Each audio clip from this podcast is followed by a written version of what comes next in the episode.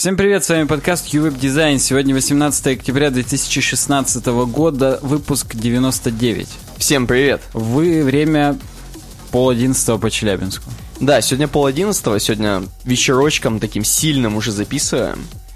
И у нас есть несколько громких тем. Давай ты начни с них. Теория цвета для чайников. Сайты знают, в каких соцсетях ты сидишь. С JavaScript на самом деле полный порядок. Погнали.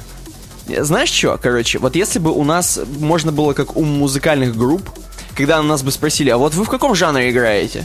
Мы бы сказали, знаешь как, вот нам комментировали к прошлому подкасту скорочтение и гроулинг. Вот так вот я бы назвал. В этом жанре мы да. неплохо. Сегодня в Челябинске снег пошел. И да. это первый снег был, интересно, или нет? Он, все, он у меня первый, знаешь. А, вот у меня всегда первый. Да. Ну, Су... ну что-то что из первого. Я не знаю, может быть, был уже когда-то там. Да. А мы и не знали. И Напишите у нас... в комментариях, если у вас уже там пурга, метель. Пурга это у нас в подкасте, потому что я хочу сказать, что мы опять говорим про классические вот эти вещи на 15 минут. Про то, что у нас на uwebdesign.ru можно зайти и в сайт-баре спокойненько оставлять свои темы к следующему подкасту. И сразу-сразу забегая вперед, хочу поблагодарить всех людей, потому что если бы не вы, мы бы сегодня хрен что сделали, потому что сегодня очень много тем слушателей. Готовьтесь к этому. Потому что сегодня мы были не то чтобы ленивы, но мы были уставшие, и когда открыли ваши темы, нам так хорошо было. Сегодня просто еще, да, забегаем вперед, вы, наверное, уже увидели по хронометражу, сегодня опять Блиц-подкаст. Сейчас поржем, когда это будет 3 часа, все выльется ну, в 3 и часа. тем не менее, задумывался как Блиц-подкаст. Да. Поэтому заходим спокойно uwebdesign.ru, э, смотрим в сайт-бар, находим там к сотому подкасту, возможно, возможно, будет какой-то сюрприз, юбилейный подкаст, сотый, соточка. Да, я думаю, прям вот надо что-то придумать. Что-то придумаем.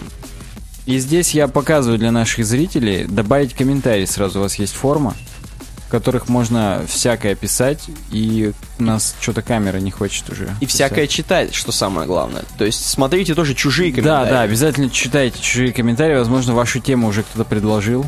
И, возможно, уже мы сказали, что мы не будем ее обсуждать. Поэтому зачем не хочешь срать, не мучай жопу, хочется процитировать классиков.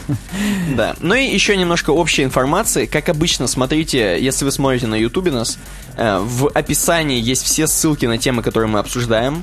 Так. Э, если вы в первый раз здесь, допустим, чувак, если ты здесь в первый раз, подписывайся.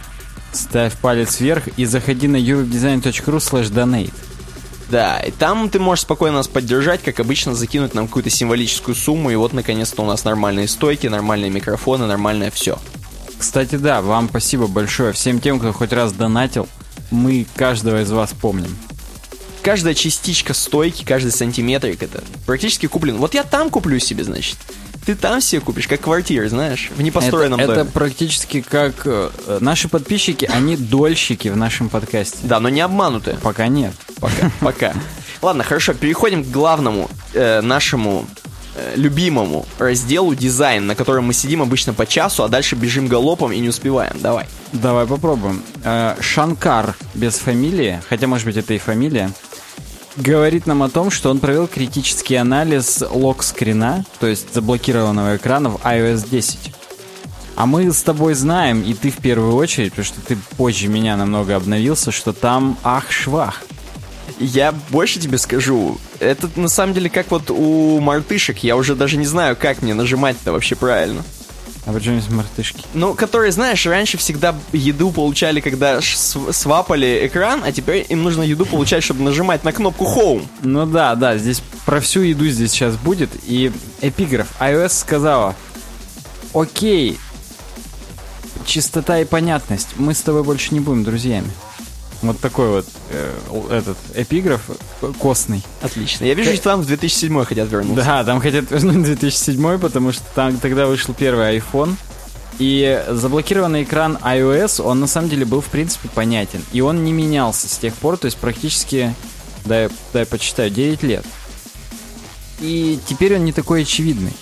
Прежде чем говорить... Дисклеймер у него здесь есть. Прежде чем мы пойдем дальше, я скажу, что первое, я, во-первых, не хочу на дизайновых богов в Apple там что-то как-то это, кидать камень в их огород. Я, говорит, не в курсе, почему именно они так сделали. Возможно, есть какой-то смысл в этом. Второе, мне вот просто сконфузило очень сильно, я хотел понять, почему. Почему сконфузило? Не в смысле, почему они так сделали, этого понять невозможно, а почему сконфузило. И ты попробуй там, посмотри, почему выключилось, да. А я дальше буду говорить, что... Ну и в принципе, вот это такая неплохая возможность нам на примере Apple и вот этой вот iOS понять, когда именно какие-то товары получают больше фич или целей настолько, что user experience становится хромым, косым. Это как кабина самолета. Заходишь туда, и настолько много всякого дерьма, что просто жми кнопку, и, и нормально будет. Конечно. Так вот, я имею в виду, а в самолетах не так, там не просто жми кнопку, там ты зашел и охренел, потому что там столько всего происходит, что да.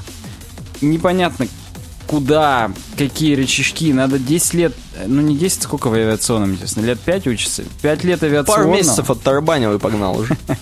Да, 5 лет авиационного, потом стажировка, и только тогда ты можешь разобраться. Вот скоро в айфонах будет примерно так же.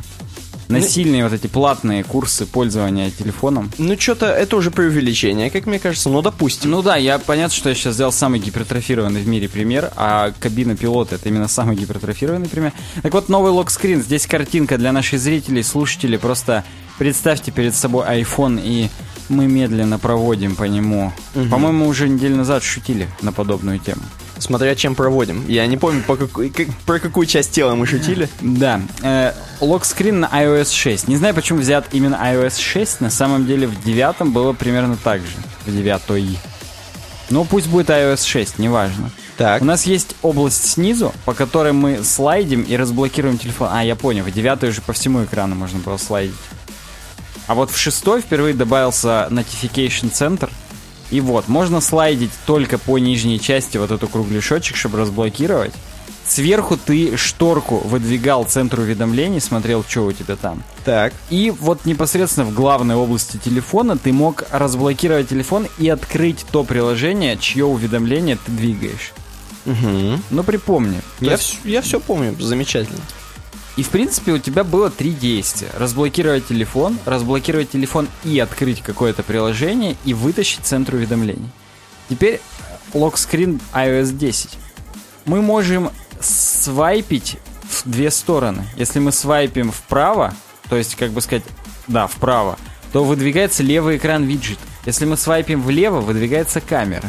Причем э, надо заметить, что именно фронтальная камера. Точнее, не фронтальная, а которая не селфи, короче, а обычная. Ну да, да, задняя. Хотя, Под... мне кажется, если ты там поменяешь... Не, он а. всегда будет специально. Как будто, знаешь, ты едешь быстро на каком-нибудь сафари, у тебя какое-нибудь дикое животное выскакивает, и ты обязан вот так свапнуть. И никак иначе. Если ты свапнешь, у тебя там рожа твоя появится, это ну, будет смешно. Да, там, в принципе, если это медведь какой-нибудь или лев, то твоя рожа, в принципе, тоже будет, э, скорее всего... То спек... твоя задница появится уже. Спектакуляр, да, но...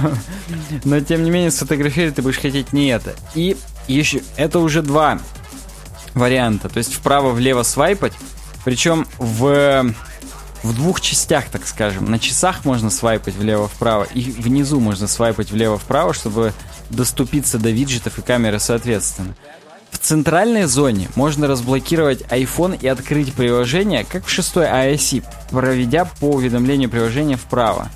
Но теперь можно проводить по уведомлению приложения влево, и там будут дополнительные опции. Например, в Телеграме можно сразу ответить с лог-скрина. Я так часто делаю, я тебе могу признаться.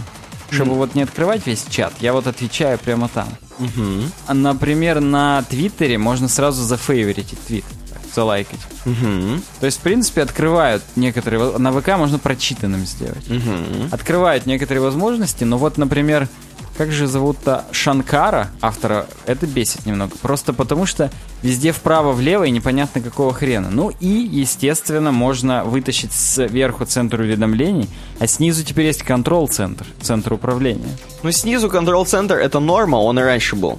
Но в шестой IC его еще не было как факт. Ну в шестой там еще и фонарика на телефоне не было, ну, наверное. Слушай, не знаю, не готов ответить. Должен же он был как-то быть. Здесь меня не как Шанкара, но как, видимо, какого-то другого шакала. Бесит, знаешь что? То, что э, вот тот самый свап, который слева направо, так скажем, когда вот виджеты открывать, он же свап, но нужно делать короткий свап на том, что у тебя строка какого-нибудь твиттера. И у меня всегда, когда я хочу свапнуть на строке твиттера, так скажем, у меня свапается в виджеты, я ухожу в виджеты, плюю на это все, нажимаю home и захожу в приложение. Ну слушай, ты, значит, у тебя палец как-то сверху уведомления. Вот у меня нет такой проблемы. Вообще ни разу прям. Вот, вот прям реально ни разу. Надо к доктору ходить, видимо. Должен быть такой айфоновский доктор. Причем непонятно кому из нас. Да. Так вот. И его-то, конечно, бесит еще и то, что разблокировка теперь стала на кнопку. Ну, очевидно, что на самом деле мне тоже пришла. Видимо, он юзер э, хуже, чем шестерка у него. Возможно, да. Почему? Потому что, ну, там везде э, А, сенсорные. Touch ID ты имеешь в виду, и, ну понятно. Да, и там он должен вообще уже без проблем. То есть у него вообще никаких проблем не должно возникать. Он там даже нажатия не должен. Там же сенсорные кнопки. По-моему, я не готов ответить, потому что у меня тоже ниже шестерки. Но, по-моему, просто от прикасания к Touch ID он не будет. Надо все-таки вжать ее. Да, да, да, но потом же они сменили кнопку с, нажа... с Но это только в нажатием. семерке. А, это да? только в семерке уже с Taptic Engine сенсор. И это сменили для того, чтобы вода не попадала. То есть там же он теперь водонепроницаем. Я, Ну. кстати, уже ходил в магазин Тапу. Ну и, и как? От- тебе? отпинывает, как ребеночек тебя обратно. Отлично. Так вот, и, естественно, сразу начали чуваки придумывать, что Apple специально хочет, чтобы мы задрочили на своих старых аппаратах кнопку Home и пошли и купили новый iPhone. Ну, у меня было такое предположение, но... Ну, как-то это слишком заговором попахивает. Да, еще здесь смешно то, что внутри камеры ты тоже свайпаешь, чтобы сменить режимы. И вот ты свайпнул, грубо говоря, справа налево, перешел на камеру, хочешь свайпнуть из камеры опять слева направо, чтобы вернуться на лок-скрин, но нет, тебе включает видео. Тебе надо нажать на кнопку Home, чтобы вернуться на лок-скрин. Отлично. Ну, то есть, на самом деле, когда ты уже привыкаешь, вот, например, я привык, я с первой беты пользовался десяткой, и я как бы уже закрыл на это все глаза, на самом деле, и выучился. Но, может быть, так все и начинается. Сначала ты это выучиваешься, а потом, как на андроиде, 100 рабочих столов, ни хрена непонятно, и рутовый доступ. Опа. Ну так вот, и здесь, здесь он, собственно, подкрепляет картинками, что ему не нравится, что всего лишь две маленькие зоны, на которых можно перемещаться между камерой и виджетами. Потому что вдруг тут случайно... У него, видишь, наоборот. Он хочет к виджетам и случайно какую-нибудь нотификацию двигает. Мгм. А, К то есть- доктору, к доктору. Согласен, да. Lighting to camera... Короче, да. Чтобы вернуться из камеры в лок-скрин, надо нажать кнопку. При- И тут полная неконсистенция, потому что если ты продолжишь нажимать кнопку на лок-скрине, ты будешь разблокировать. Да. И то есть у тебя кнопка в двух значениях значит абсолютно разное, простите за тавтологию, и нужно свайпать еще при этом. Ну, в общем, ад. Но ад на этом не заканчивается. Виджеты на самом деле живут в двух местах. На виджеты можно свайпнуть просто на лок-скрине, Так. а можно выдвинуть центр уведомлений и в нем тоже свайпнуть с лева направо и тоже поня- получить виджеты. Это я помню. И они полностью зеркальные, и непонятно, за хрена они продублированы и там, и там. Э, Знаешь, мне интересно, с какими сейчас глазами, ушами и ртами, я не знаю, с чем, э, сидят это слушают пользователи андроида. Представляешь, как им весело? Да, наконец-то можно докопаться до iOS. Во-первых, это, во-вторых, они еще на Xiaomi сидят. Да. Я все думал, где, где про это сказать, но ты нормально, нормально получилось. Не совсем наигранно. Не с самого начала, да, мы бомбанули. Да. Кстати, бомбануло у нас опять зву- прозвучало. Тоже, в принципе, любят это. Так вот, обрати внимание, здесь дальше еще скрин, что вот когда ты попадаешь в виджеты из центра уведомлений, у тебя снизу есть точечки, что типа влево-вправо. А когда ты попадаешь в виджеты с лок-скрина, точечек нет. Это То хорошо. есть там полная неконсистенция, и я на самом деле на месте... Там, кстати, часы еще. На лок-скрине есть часы, а в центре уведомлений нет часов. Мгм. Я бы на месте дизайнеров из Apple задумался. Повешался. Да, по истории, я не знаю, мы это в подкасте рассказывали, что чувак, который придумал пакетики для сахара, которые как в Макдональдсе и в некоторых ресторанах, ну, которые надо разламывать посередине бумажные. На самом деле он-то задумал, да, чтобы разламывали посередине и сразу в кружку все высыпали. А многие люди надрывают именно верхушечку и вот так высыпают просто как из стакана. И чувак, когда узнал, что большинство людей высыпают как из стакана, он повешался, потому что он зря жил. Ну, я не знаю, это правда или нет, напишите в комментариях. Да, напишите в комментариях, как вы открываете. Вот я, Никита, всегда посередине. После того, как ты мне это рассказал историю, не знаю, года три назад. Да, я тоже стараюсь посередине. Но иногда бывает, Но да, бывает. темной ночью, когда никто не видит, и оп, и сверху как пиво. Ну так вот, уроки, которые мы должны выучить, не надо повторять и дублировать информацию, то есть виджеты и на первом, так скажем, и на втором этаже. А также, если есть какие-то вот эти точечки уведомления навигационные, ну оставьте их везде. Захрена их где-то делать, где-то не делать. Ну просто вот, да. Ну и, естественно, да, вот последнее, это мы уже сказали, заменили слайд to unlock на press to unlock. Теперь надо жать. Хрен его знает, лучше это или нет. Кстати, да, здесь есть еще вот проактивность, так называемая. Это когда тебе iPhone предлагает приложение слева снизу, какое надо открыть. Вот, например, я утром, когда выхожу из дома на работу, мне всегда там музыку предлагает. Он знает уже, что мне да, надо. да. А когда я сижу в маршрутке, он мне там Телеграм предлагает. Опять же, знает уже, что мне надо. Он и подкасты предлагает, и всякое. Подкасты мне ни разу не предлагал, Да? потому что я в них не захожу. То есть, видишь, вот, вот мы и спалились. Да. Кому что предлагает. Интересно, а разработчикам, чтобы вот там же, видишь, у них монохромная иконочка. Мгм. Они как-то прикладывают сурс монохромной иконки? Или iOS как-то сама из иконки приложения делает монохромность? А я не уверен, что это на, не- на нестандартных работает. Ну нет, для этого надо, так скажем, добавить поддержку. Но, возможно, добавление поддержки ограничивается всего лишь там 10 строками кода, которые просто показывают, что ну, как бы показывать в случае там того-то или сего-то, или хотя бы просто включить возможность. Ну, то есть, очевидно, что какое-нибудь супер старое приложение, я не знаю, там, Rope Experiments, который не обновлялось с 2014 там этого нет и не будет, просто потому что, ну, надо хотя бы в новом Xcode перекомпилировать приложение, чтобы там это добавилось, даже если вдруг это автоматически. Ну, кстати, если среди наших слушателей и зрителей есть э, Apple-разработчики, я не имею в виду из самой компании Apple, хотя такой, такой фидбэк тоже примем. А просто люди, которые разрабатывают под Apple, напишите, как там это у них бывает все. Ну и вывод. Давайте как-то это... Apple, окститесь, говорит нам Шанкар. И знаешь, он предлагает самый вот неочевидный бред. А вот сделайте какую-нибудь систему типа Material Design, чтобы вот консистенси было. То есть вот то, что, понимаешь, Material Design егоный вот этот, он же не будет определять то, что там э, надо будет swipe for unlock, а не push to unlock. Я вообще не знаю, что он несет на самом деле. Вот эта проблема не решится. А на мой взгляд, ну то есть проблема с консистенцией, окей, может и решиться от какой-то дизайновой системы. Хотя на самом деле проблема должна решиться просто от пинка под зад хорошего. Чтобы пришли и сказали, блин, наведите порядок на лог-скрине. Что за говно? Ну, знаешь, вот я просто, оправдывая Apple немножко, хочется вспомнить, когда еще был скевоморфизм, очень давно, и после этого ввели э, резко вот этот вот новый дизайн Apple, такой, но весь такой новый, я даже не знаю, как он называется, но Ну, тем не менее, Плоский.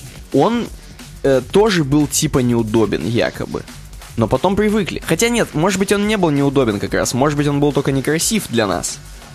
Но по факту, короче, они каждый раз нововведение, и каждый раз у всех шок, но потом как-то справляются. Ну, слушай, кроме того, что каждый раз у всех шок и все привыкают, очевидно, что все в итоге привыкнут. Но если вот, ну, просто хотя бы трезво взглянуть, критика-то здравая.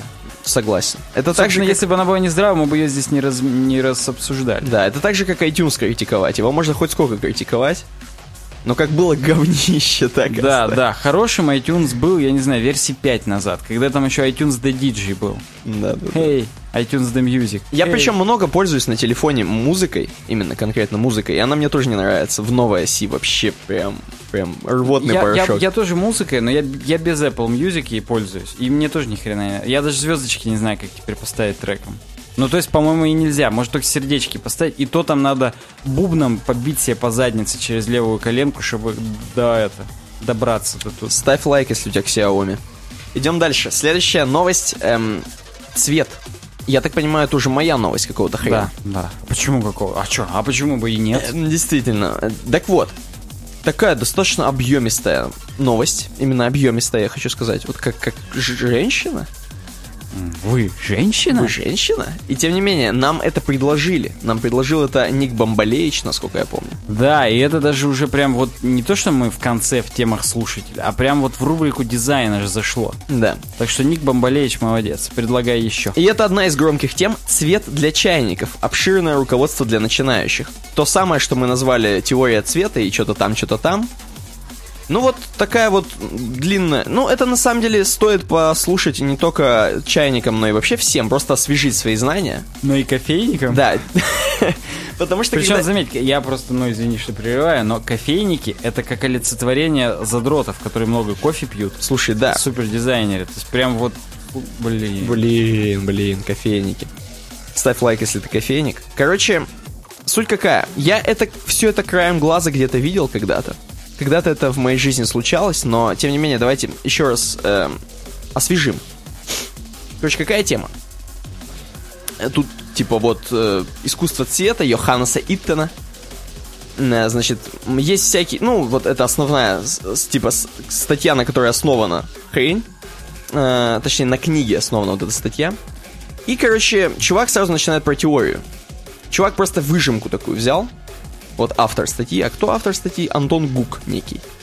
Возможно, это Ник Бомбалеич, и он не палится. Так. Короче, немного теорий. И тут нам сразу логотип Депеш Мода или кого это, простите? Pink Floyd. Pink Floyd, блин, Ну, во, это что-то все уже. Но это, это меня сейчас точно... Тут, тут ставь дизлайк, короче. Да, э, тут, собственно, и подписано, что это обложка альбома Pink Floyd. Dark А Side я, of the кстати, Moon. я, вот мои зрители, наши свидетели, я-то не доскроллю, я просто знаю, что Ты просто такое. знаешь, да. ты Просто крутой. Э, Тут говорят, есть такой вообще-то эффект, э, что, который называется дисперсия света. И тут опять же сейчас все умники физики будут меня поправлять, и я даже буду рад, потому что я ни хрена в этом не шарю, но тем не менее. Э, Мы просто освежаем вместе со мной. Я как бы как вот вы учитесь вместе со мной. Так, учимся играя, я да, надеюсь. уч- да, вот дисперсия света. Это такая хрень, когда ты вот ставишь м, то, что, собственно, изображено на обложке Pink Floyd, ставишь вот такую призму, и через нее пропускаешь белый цвет, и он раскладывается на несколько спектров. так На сказать. один спектр. Ну да, то есть... На несколько цветов, да. Да, на несколько цветов один белый спектр. На красный, оранжевый, желтый, зеленый, синий и фиолетовый. То есть получается практически на радугу. Ну не практически, а на радугу, да? Ну да. Да, но, но, но. Вот сейчас, вот сейчас, вот по-любому не знали, но интересный факт. Вот, наверное, какой-нибудь Друсь знает этот факт спокойно, его разбуди ночью, он знает, но тем не менее, в разных странах э, цвета радуги разные, прикинь.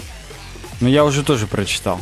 Ты Так уже что прочитал? Теперь я как друсь. Да, житель Китая считает, что в радуге 5 цветов, прикинь. У них не, там, не каждый охотник желает знать, а у них без фазана, возможно. Или без охотника, я хрен знаю. Просто каждый не желает знать, где сидит.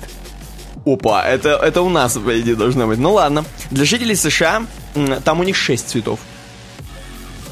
И только у нас 7, прикинь. Но не только у нас. Плюс но голубой. У нас почему-то плюс голубой, хотя это должно быть в другой какой-нибудь стране. Это в Сан-Франциско должно быть. А в отдельной стране Сан-Франциско. Но тем не менее, вот знаете, вот такой факт, если вас, допустим, пойдете за хлебом, например, Пригодится обязательно. или будете, как обычно, по набережной прогуливаться со своей дамой и подумаете, чем щегольнуть, а она дизайнер. А вы такие, я так, кстати, знала. Да, интересно даже. Напишите, если ваши дамы об этом знали. И она, поправляя свои синие кудри, как бы говорит, нет. А нет, меня голубые. И хоп, и вы в России все-таки. Опа! нормально. Да. Так вот. Э, окей. И, короче, если вот, типа, все цвета пропустить обратно, вот все, то есть мы пропустили белый, да, и получилось цвета. Но если все их обратно пропустить, то получится белый, прикинь? Я сейчас представил звук перемотки.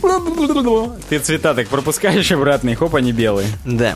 Я могу сказать, я когда в аудитории в какой-нибудь в университетах, например, прохожу, и проектор светит на белую доску, если очень резко мотнуть головой, то белое пятно, которое отражается от лампы, оно разла- раскладывается. Оно разлагается. Оно разлагается. А, то оно прям хоп в спектр такой. Клякса вот эта смазанная, она радужная получается. Я напоминаю, у нас гроулинг и скороч- скорочтение. Суть-то какая? Суть-то в том, что если ты соберешь вот красный плюс оранжевый плюс желтый в один цвет, и синий плюс зеленый плюс фиолетовый в другой, и эти оба смешаешь, ну то есть просто все смешаешь, сбалтывать, но не смешивать, то все равно белый получишь. Ну и правильно, потому что аддитивная модель Да, представления. и если ты цвета. вообще хоть как вот смешаешь, получишь белый. Вот, допустим, если смешаешь красный плюс зеленый, оранжевый плюс синий, желтый плюс фиолетовый, все равно белый. Э, Два цвета, объединенные, объединение которых дает нам белый цвет, называется дополнительными цветами. Я думаю, что в оригинале complementary colors. Отлично, отлично. Да. Поправьте меня, опять же, если же. у вас синие кудри. Да. Если мы удалим из спектра один цвет, к примеру, красный, и с помощью линзы соберем оставшиеся цвета, то есть без красного, оранжевый плюс желтый плюс зеленый плюс синий цвета плюс как ртуть собирает бумажкой просто оставшиеся. то результатом у нас будет зеленый цвет, потому что он противоположный красному, чтобы вы понимали. Прям В круто. принципе, логично. В принципе, логично. А, вычитаемые цвета. То есть это сейчас было э, как бы складываемые, так, так, так скажем, цвета. Это бы вычитаемые. Если перед лучом света поставить фильтр, который пропускает только синий цвет, да, а дальше фильтр, который только красный пропускает, то ни хрена не пропустит, будет черный. Ну как? Ну, Ну, достаточно. Но, вот достаточно просто. Все, окей. Теперь перейдем дальше. Тут немножко углубление такое. Ямочка. Э, параметры цвета. Чувак нам описывает, что вот есть параметры у цвета. Их нужно грамотно называть. Тон есть. так. Хуе. Ху- Как здесь написано. Это то, что мы имеем в виду, э, говорят цвет. То есть синий, красный, зеленый, оранжевый, фиолетовый. Тон. Обычно оттенок То переводит. есть, когда ты говоришь девушке, у тебя какого тона волосы, вот тогда она, Она говорит... продолжает. Голубые кудри, Да. придурок. Я же тебе уже сказал. А если ты говоришь насыщенность, saturation, то это параметр цвета, характеризующий степень чистоты цветового тона. Ну, ну да. Логично. И Да. есть яркость, brightness. Обозначает степень отличия цвет- цвета от белого или черного. Ну, то есть яркий, неяркий. Вот. Теперь, короче... Обратите внимание, HSB модель, все мы ее знаем по фотошопчику. И я очень часто, например, чтобы вот два цвета были одинаковы по насыщенности и яркости, я только H, hue, у них меняю хуе. Так. И у меня получается два цвета, допустим, синий и голубой. В смысле, синий и желтый, я уже все. Желтый под синим, я имею в виду. э, То есть флаг. Да, то есть, естественно. И то у них остается S и B одинаковые, и они прям вот сочетаются друг с другом. Вот прям прикольно выглядит. То есть вот можно вот варьировать, какой-то один менять, и цвета, в принципе, будут подходящие друг к другу. Это так уже. А, бабушкины секреты. Я просто хотел добавить к твоему хуе, что ху-ху-хуе, я скучаю по тебе. Так. Так вот, что такое RGB, смук и хекс? Сейчас просто он немножко э, развинчивает мифы, что вот RGB и смук это одно и то же. Например, кто-то думает, а на самом деле нет. До, до свидос разное. Это до вообще. свидос разно, и девушка с синими волосами вам это спокойно скажет. Но мы сейчас это напомним вам. Так вот, RGB, короче, это Red, Green, Blue, то есть вот это та самая аддитивная, то есть сложение, цветовая модель сложения. Э, Когда, короче, чем больше ты складываешь, насыщаешь, так скажем, цвет, тем э, больше он белый становится. То есть, если все R, G и B захреначить прям максимально 255, м, то это будет белый. Соответственно, если их полностью отнять, будет черный. То есть, чем больше мы сложим какой-то цвет, его будет больше, соответственно. Так. То есть, достаточно просто. Хекс. А почему-то не смук, он сразу хекс. Ну ладно, хекс это типа как RB, RG, RGB, RBG, только в, Рейд 16 БГ. только в 16 только в 16 системе. Ну да, каждый из пунктов в РГБ представляется 16-ричным, и, соответственно, одно число в двумя цифрами. То есть здесь все прозрачно. Мы не далее, чем неделю назад обсуждали, что в Гугле добавился хекс RGB конвертер. Да. И нам даже в комментариях дама одна написала, что у нее уже появилось это все. Возможно, она с синими волосами.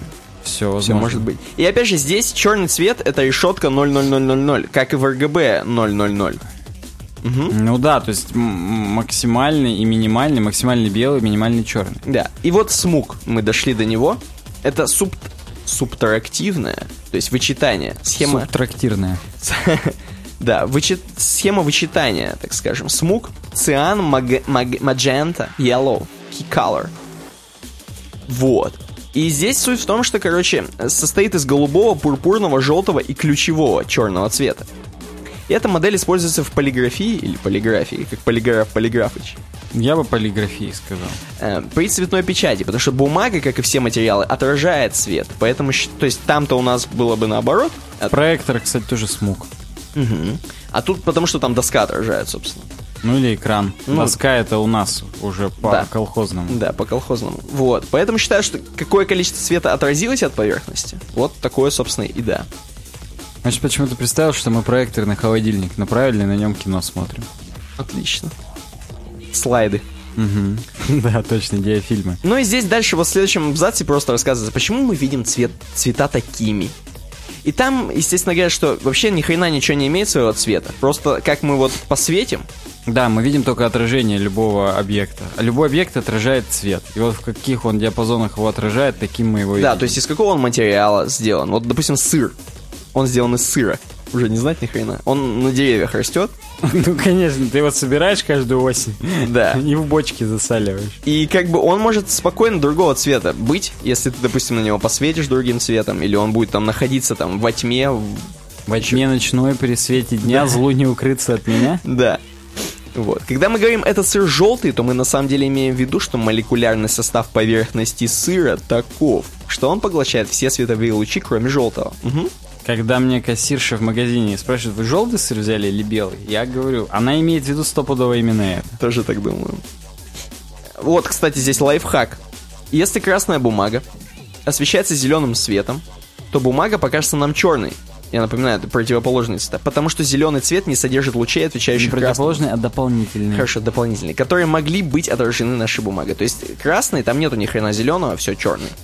Ну, слушай, вот это интересно. Лайфхаком я бы не назвал, но интересным фактом, в принципе, Не, да. ну это лайфхак, опять же, когда ты будешь на свидание идти, и надо будет что-то чем-то посветить на что-то.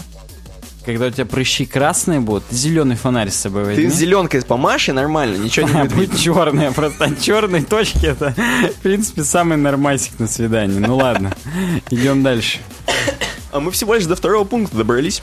Ну, рубрика дизайн у нас, как всегда, полподкаста Да. занимает. Как мы, Все воспри- правильно. как мы воспринимаем цвета, психология цвета? Ну, сейчас быстро пойдет, потому что здесь легко.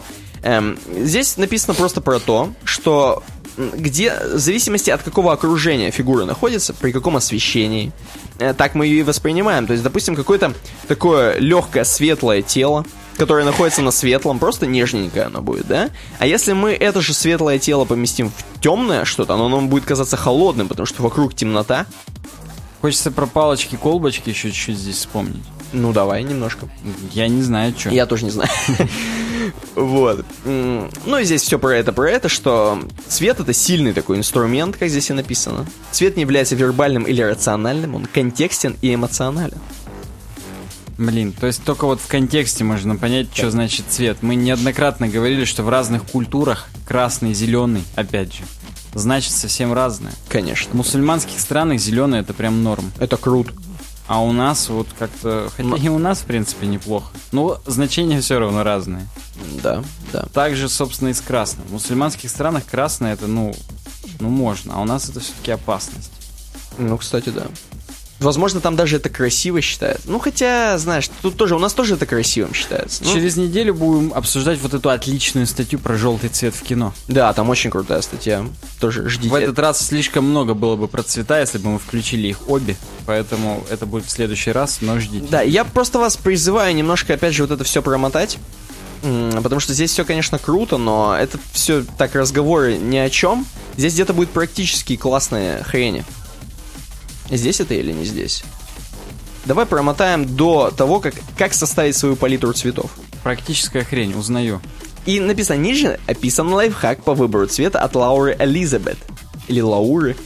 Всю статью можно прочитать тут. Ну и вот здесь такой кра- кра- кратенько-кратенько в несколько пунктов. Вот в нашем распоряжении написано 10 миллионов цветов, да? И как же выбрать один, допустим, для логотипа, например? Сейчас, Так. внимание. Во-первых, надо сразу прогнать в башке. А то, что уже есть, допустим, у заказчика, например, можно ли использовать как начальный цвет, от которого плясать? В большинстве случаев, я думаю, можно будет. Но, допустим, у нас все на нулях. Смотрим дальше. Ликвидируйте цвета ваших конкурентов. Но это, в принципе, логично. Нет смысла косить под кого-то, под какого-то конкурента. Явно. Ну, если только он не крутой. Но он тогда тебе, скорее всего, не Я конкурент. просто, опять же, извините, но я вот недавно Xiaomi ноутбуки смотрел, они выглядят как макбуки, а у них есть ноутбуки. Да, они железненькие такие, И алюминиевые. они да? вот выглядят точь-в-точь как MacBook. Поэтому, слушай. Но они не конкуренты, я уверен, с ними абсолютно. Это смешно. А, ну понятно, да. Но они стоят чуть не по пятнашке такие ноутбуки. И в них, как обычно, нормальное типа железо. Но Ну, только ты каждую ночь будешь просыпаться с тем, что у тебя Xiaomi в поту. Ладно, извините. эм, подумайте о вашей целевой аудитории. Но это логично, что то есть цвета для сайтов похоронного бюро и детского сада, скорее всего, должны очень отличаться. Ну или не очень, но хотя бы как-то. Ну как-то должны. Но не становитесь заложником стереотипов. Здесь круто написано. То есть ты делаешь, хоть ты и делаешь, конечно же, сайт для молодых девушек, но не обязательно останавливаться вот только на розовом. Можно подумать дальше, как Фил Шиллер, и черный, как из похоронного бюро взять. И коралловый. Что тоже, в принципе, практически розовый. Да. Играйте в слова. Если вы топчетесь на месте, запишите все слова, которые вы связываете с бизнесом клиента. Но это самое легкое. Точнее, самое сложное. Когда ты уже в тупике, Это этот, как называется, не mind map, а mindblowing. этот. м, Ну ты понял меня. Когда Штурм? Ну нет, когда они делают на пробковой доске.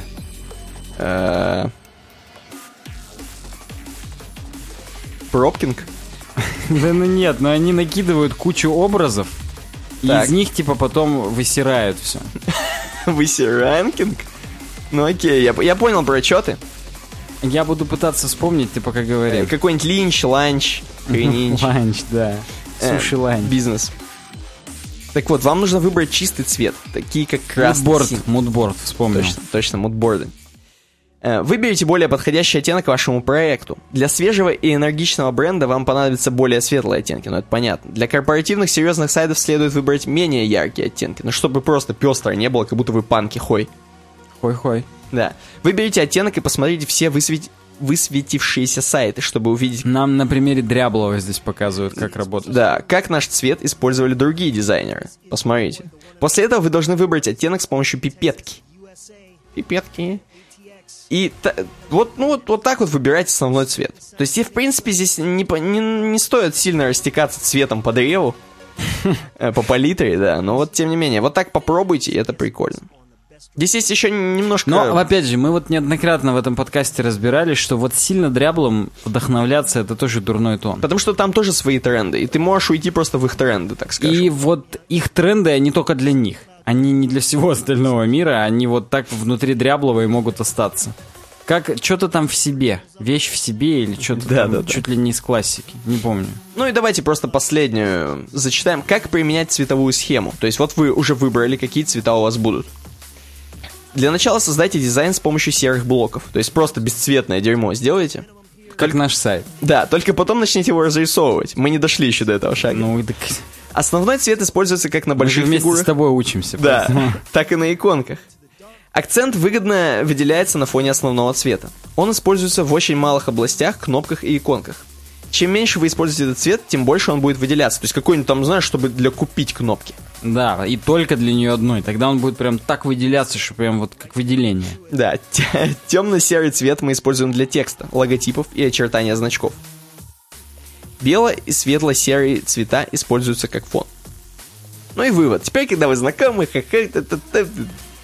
Здесь куча полезных ссылок. Просто Посмотрите, охренеть. прям, пожалуйста. Да. Ну все, я считаю, дизайн мы наконец-то закончили. Сколько времени прошло? Поржать хоть. Сейчас скажу, но вообще минут 30. То есть не то чтобы там 10 часов, 37. Мы перерыв будем когда делать? Не сейчас. Я думаю, после разработки. Ого. Или это уже после- много. Давай после первой темы из разработки. Хорошо, но не после вот этой замечательной не темы. после, конечно, нет. Да, которая... Я даже не знаю, давай какую-нибудь предысторию. Высоко-высоко в горах. Я могу тебе предысторию. SmartTape обновил безлимитный хостинг. Теперь у них безлимитный хостинг 2.0. Охренеть. Супер новая панель администрирования. Можно на ходу переключать версию PHP. PhD. PhD Если нельзя ты- пока. Если ты PhD, то на SSD бери. Понял, да? И не говори ничего. Да, и не говори.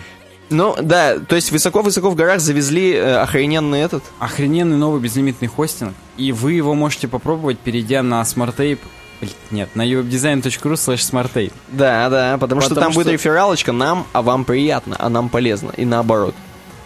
Да. Каждый раз я это говорю, смешиваю, но не взбалтываю. И каждый раз у тебя белый цвет получается в итоге. Потому что ты смешивай, не смешивай, все равно получишь белый цвет. Да, но еще раз, smarttape.ru или uwebdesign.ru slash smarttape. Мы никого не ограничиваем, никого не заставляем, просто попробуйте, это прикольно, это дешево, это доступно. Да, да. И новый безлимитный хостинг. там, «Муа, Мама, я клянусь слушай. Да, слющий. Э, хорошо, переходим к JavaScript, к любимому. А как обычно, я напоминаю, все любят про JavaScript. Поэтому мы прям вот JavaScript. Everything is fine with JavaScript. Гомер Симпсон нам говорит. Короче говоря, эта статья, это ответ на вот ту... Я не знаю, это прямой ответ или нет на тот диалог, который мы с тобой разыгрывали. Тот самый, который... Я просто вкратце скажу про то, что там была куча-куча-куча вопросов про технологии от новичка как бы профессионалу. Я здесь не поленюсь и оставлю в подсказку с э, прошлым подкастом. Посмотрите его здесь справа сверху. А мы перейдем дальше. Здесь нам автор говорит, что вы, конечно же, стопудово прочитали саркастический степ по поводу JavaScript, NPM и фреймворков. Да, их типа до хрена.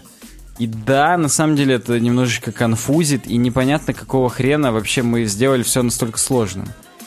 В принципе, иногда уже прям хочется просто любые имена брать, и про них есть какие-то там фреймворки и так далее. И даже выбор из них просто может вас параличить. Специальный такой decision paralyze. Вау. Парализм принятия решений может вас хватить, как Кондратий. Даже хрен JS есть. Хрен.js, скорее всего. Причем он самый производительный какой-нибудь должен быть. Так вот, поэтому есть, в принципе, время у нас, говорит, поговорить о том, почему, ну, как бы сказать, это не проблема JavaScript.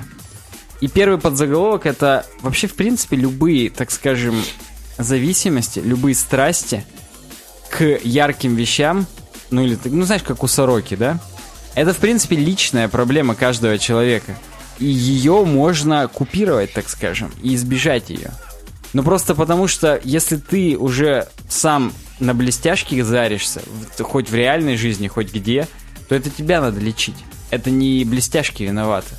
У кого-то есть два кольца, а у кого-то 38 килограммов рыжья, как у Васильевой. Поэтому я как бы даже не знаю, кому здесь аплодировать, кому не аплодировать. В общем, здесь Gear Acquisition Syndrome есть.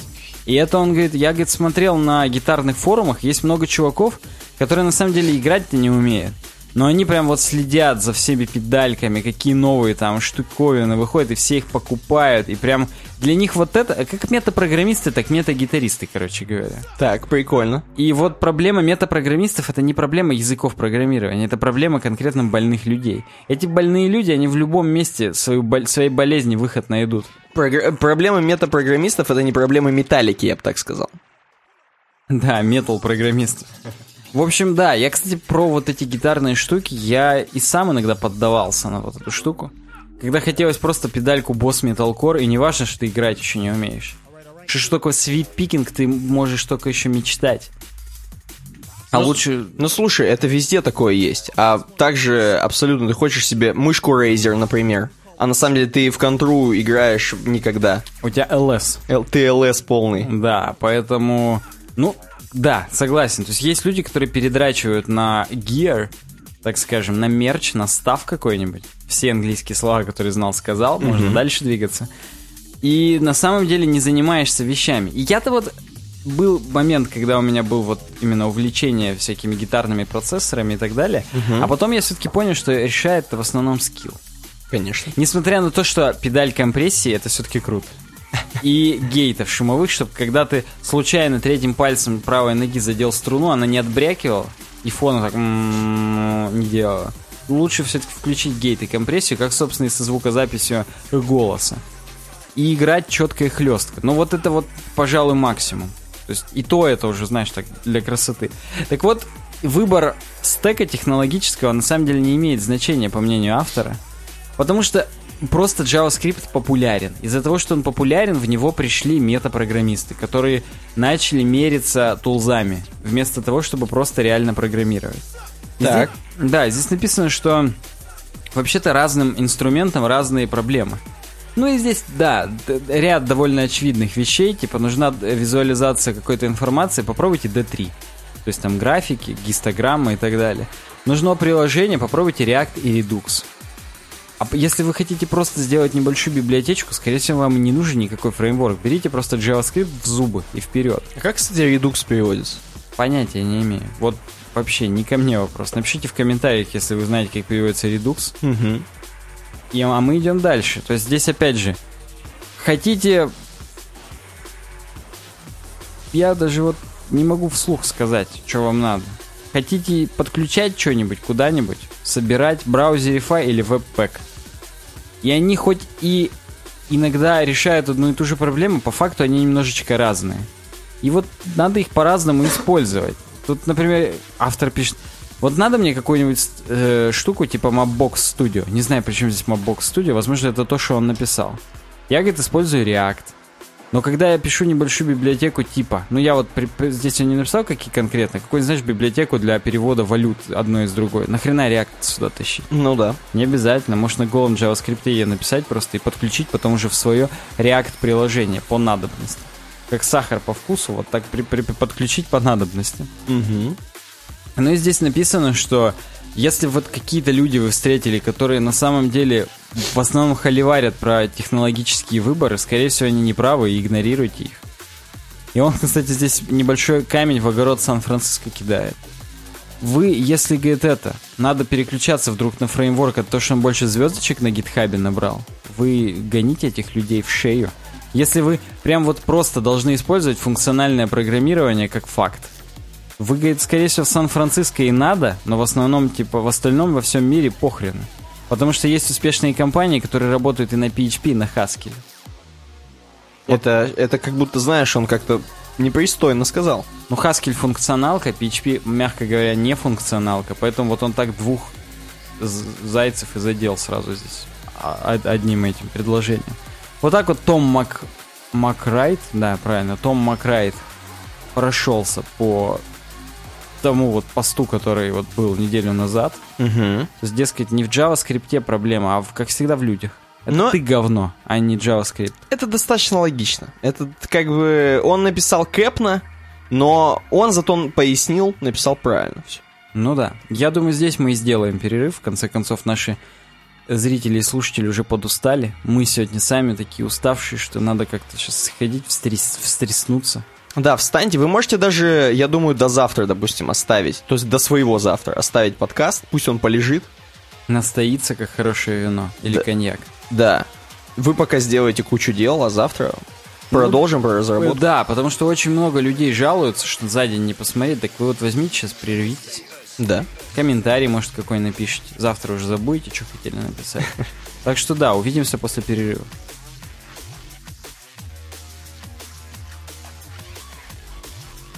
Знаешь что? Ну. Сейчас моя тема из разработки. Так. То есть она как моя, знаешь, как будто я сам делал вот эту хрень, но на самом деле ее делал некий Робин Линус. И это статья на Хабр Хабр. Любой сайт может получить информацию о том, в каких популярных сервисах вы авторизованы. Я думаю, и не в популярных тоже, но тем не менее. Господин Робин Линус, это не, не путать с Линусом Торвальдсом, э, господином, который разработал Linux, там один из основателей. Он, короче, вот Робин Линус, он всего лишь сделал на, на GitHub Pages. Линус Торвальдс, по-моему, он PHP. Думаешь. Linux тоже? О, сейчас подожди. Давай, я прям даже готов подождать. Я просто для зрителей, уважаемых, уже показываю его проект Social Media League. Я залогинен в Facebook, э, в Gmail, в Discuss, в YouTube, Twitter, Battle.net, Slack, Google+, GitHub, Blogger, Bitbucket и Tumblr. Ну да, да, он создал Linux, ядро там, бла-бла-бла. Ну, PHP-то тоже? Блин, Ну, ты, пожалуйста. ты, то есть, хочешь, да? Я не залогинен в ВК, хотя я залогинен в ВК. А, видимо, это не популярная сеть. Нет, про PHP здесь вообще ни слова нет на вики. Да что ж такое-то? Я имею в виду просто PHP. Linux. Как же там было-то? А, Расмус какой-то там. Ну, Rasmus — это группа хорошая, я знаю, да. Ладно, все, я опростоволосился.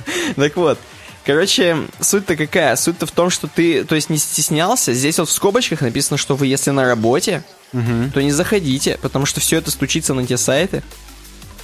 Эм, допустим, на Pornhub, если вы вдруг залогинены. Ну, вообще, если вы на работе залогинены на Pornhub, то вы уже не боитесь, что у вас что-то там стучится. Это во-первых. Во-вторых, я не на работе, в-третьих, порнхаба в списке не вижу.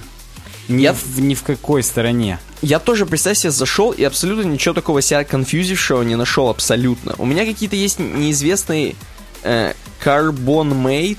И ты Воз- там за- залогинен? Да, это, возможно, какой-то палео. Вот как раз Carbon Mate, возможно, там какая-нибудь жесть. Сейчас посмотрим. Я просто поржу. Там нет какие-то портфолио, я вообще даже такое первый раз Ты, вижу. возможно, за то, что ты в LinkedIn залогинен сейчас. У тебя Carbon Mate какой-то полный. У Какой-то- меня-то в нем не залогинен. Какое-то ее онлайн портфолио, но не суть. Еще раз говорю, у меня в ВК почему-то не залогинен. Мгм. А у меня интересно. Хм. Сейчас перейду, посмотрим. У меня в Battle.net залогинено, Ну, у меня тоже, да. Да, у меня в ВК есть. А у меня нет. Хотя я в нем есть. Ну, вот так. Короче, Странные вещи какие-то Короче, это уже к чему нас ведет? К тому, что можно сайтом повыдергать всякую инфу о вас. И в чем суть? Вот здесь объясняется. Для начала автор заметки объясняет, как происходит процедура перенаправления на окно авторизации. Вот, допустим, мы переходим по классической ссылке, типа там Facebook, slash bookmarks, slash pages, в, не- в инкогнито, да?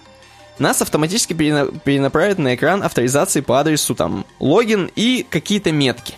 Вот эти классические, которые через процентик пишутся. Ну, там next пишется. Типа что, а после логина нас редиректика на bookmarks pages. Да, Так, и это все передается в next, получается, переменную вот в эту. Так, get, в get get параметром, запрос, да. да, да. Вот, обратите внимание на вторую часть ссылки вида вот этого. Это URL, на который нас вернет после того, как мы пройдем процедуру авторизации на Facebook. Но если мы используем этот URL для перенаправления на страницу авторизации, когда мы уже авторизованы на сайте, то мы сразу попадем на Bookmarks Pages. Ну, логично. Ну, короче, если есть редирект, то значит мы не залогинены. А если редиректа нет, значит мы залогинены. Все просто. Да. Политика крупных ресурсов, таких как Facebook, не позволяет получать данные самого запроса, так как соединение происходит по HTTPS. То есть нельзя вот этот get выдрать, что там написано в нем. Ну да, но если есть next, то уже... Да, однако мы можем получить любое изображение с домена. Нет, тут они делают через favicon. То есть ты можешь получить любое изображение с домена, если указать ссылку на него. Логин PHP next равно. Конечно, фотки из FB так вытянуть не получится, они там хранят на своем CDN, на своей, Facebook CDN. Но логотип вот favicon и коп просто по приколу логотип. То есть, короче, вот этот логотип, э, бла-бла-бла, favicon, Меня показывает. да, на, на, на самом сайте замаскировать через тег. Вот через вот этот тег img src. И выглядит это вот так. То есть вот, если у тебя показывается фейсбучная иконочка, поздравляем, мы только что убедились, что вы залогинены в Facebook. Проверьте, мне еще больше нравится. Ну, понимаешь, здесь не видно же даже аккаунт твой в Facebook или ВКонтакте. Видно только залогинено или нет. Да, это не очень много инфы. Можно собирать просто инфу, что, ну, условно, такой-то процент твоих посетителей сидит на Фейсбуке или на ВК. Потому что я помню, что у тебя были попытки сделать, допустим, что вот у нас есть сайт, Да. к нам чуваки заходят, и они залогинены в, каких, в каких-нибудь Да, сетях. я хотел смотреть, где они Типа, залогинены на ВК. Да, Кем. чтобы прям смотреть, кто с какого аккаунта, да. Кстати, вот просто без шуток, напишите в комментариях, а лучше нам в контактную форму, если вы такое реализовали. Но, по-моему, это невозможно. Ну, это permission надо давать, вот эти Ну, классические. вот есть платные штуки в интернете, где надо отправить смс, и тебе такое накрутят на сайт. Но я как-то вот не рискую. Интересно, почему, да? да, действительно, почему? И реакция сервисов. Чуваки написали про это, типа, о, смотрите, прикол, баг-репорт вам. И кинули в несколько сервисов, типа, что можно же полить у вас чё кого. Facebook пишет. Мне нравится просто по убыванию, сейчас поржем. Facebook пишет, спасибо за ваше обращение, вопрос обсуждался с, чуваками, с чуваками из безопасности, мы там бла-бла-бла, но это не может ошибка участвовать в баг-баунти программе, видимо, за которую бабки, наверное, Ну, платят. баунти это же охота за головами, то есть охота за наградой. То есть, Да, то есть она неприменима к конкретному пользователю Facebook, то есть непонятно, какой это пользователь. Видно, что он залогинен, но непонятно какой. Возможность узнать, где авторизован пользователь, вошедший на сайт, не представляет какой-либо угрозы безопасности. То есть это ничего не, не- не значит для них, для Фейсбука, поэтому они это драли. Твиттер, спасибо за ваш репорт. Конечно, выглядит интересно, но я не вижу, как эта проблема может представлять угрозу. Опять же, чуваки не видят из Твиттера. А, Яху, Яху пишет. «Бла- Благодарим за, вас, за, ваше, за вас обласение. Это уже я, когда купили китайцы Яху.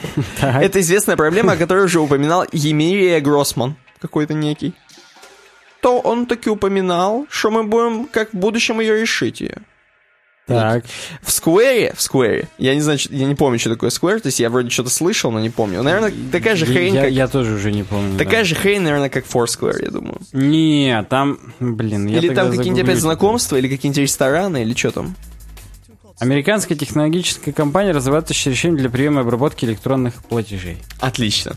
Благодарим за обращение, пришли к выводу, что этот вопрос представляет минимальный риск. Но опять же, минимальный. И самое крутое это у Dropbox, который мы знаем, не сильно славится хорошей безопасностью. Пишет, спасибо, мы учтем эту угрозу. Ну, понятно. Потому что у них-то, возможно, через это можно пароли просто все слить. Да, да.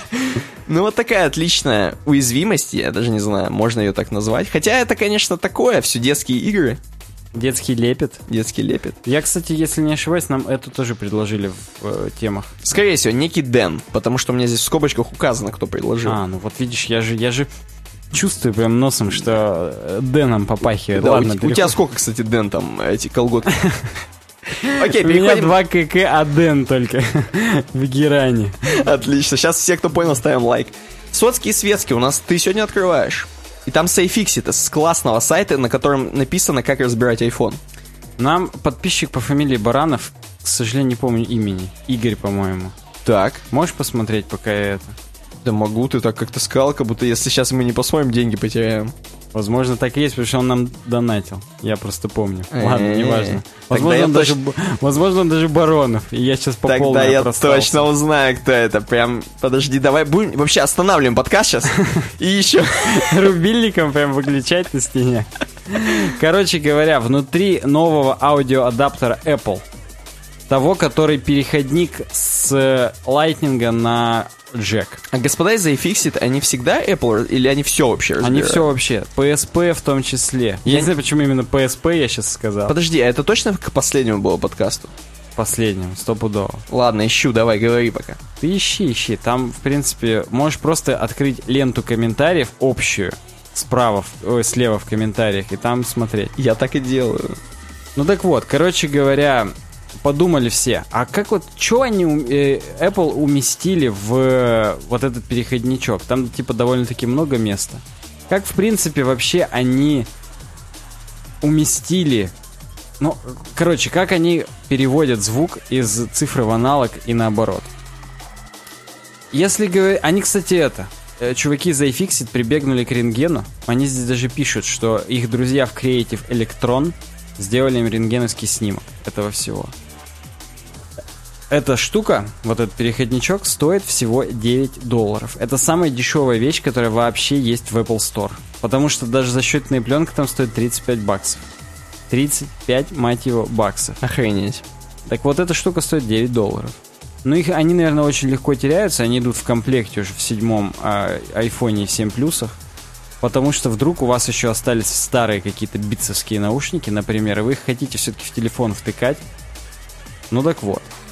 Посмотрите, говорит, на рентгеновский снимок, и вы видите, что в Lightning е, вот, вот в этой вот левой половинке наши зрители видят, слушатели, просто представьте, не та половинка, где мама Джек, а там, где папа Lightning все-таки. Так. Так вот, там, кроме самого разъема, еще есть микросхема подозрительная.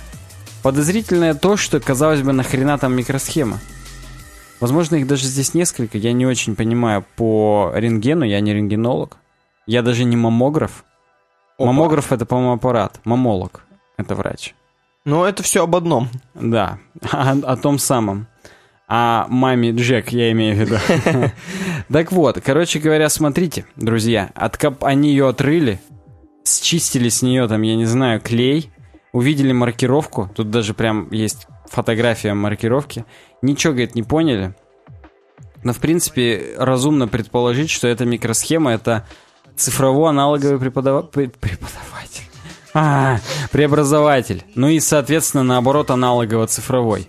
Потому что не только нам нужно сигнал из э, телефона преобразовывать в наушники. Да что ж ты так пищишь-то? Не только сигнал из телефона нужно преобразовывать в наушники, но и сигнал с микрофона в гарнитуре нужно преобразовывать в цифру.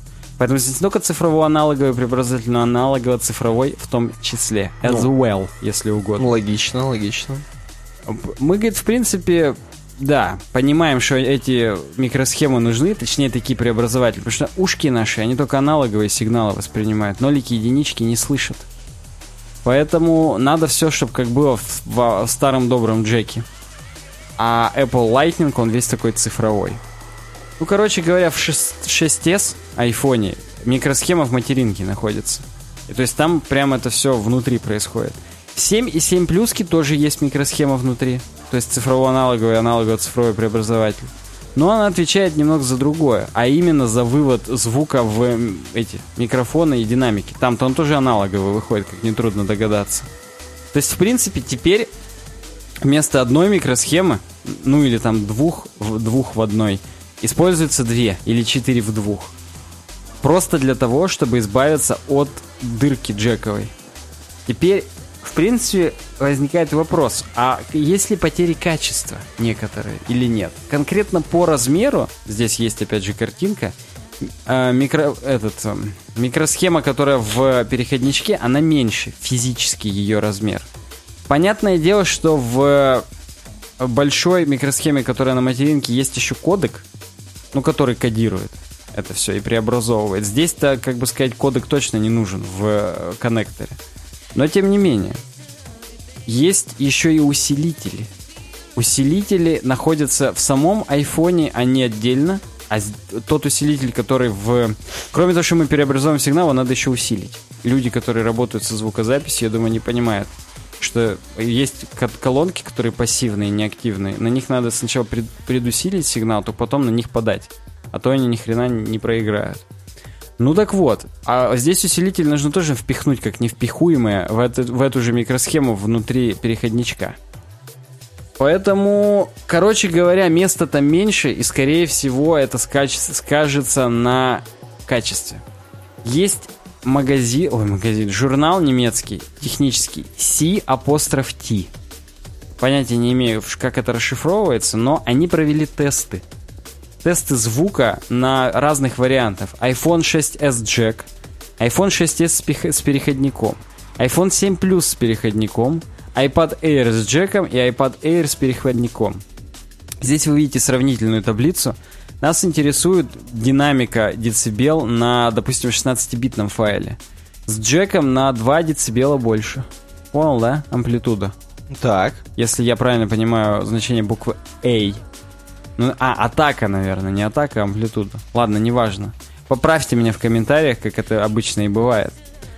И на iPad Air, как бы ты мог подумать, чуть-чуть лучше джек, чем на айфоне. Возможно, потому что микросхемы с преобразователями в iPad чуть больше, просто потому что iPad больше. Ну, на 24-битном файле разница чуть более разительная.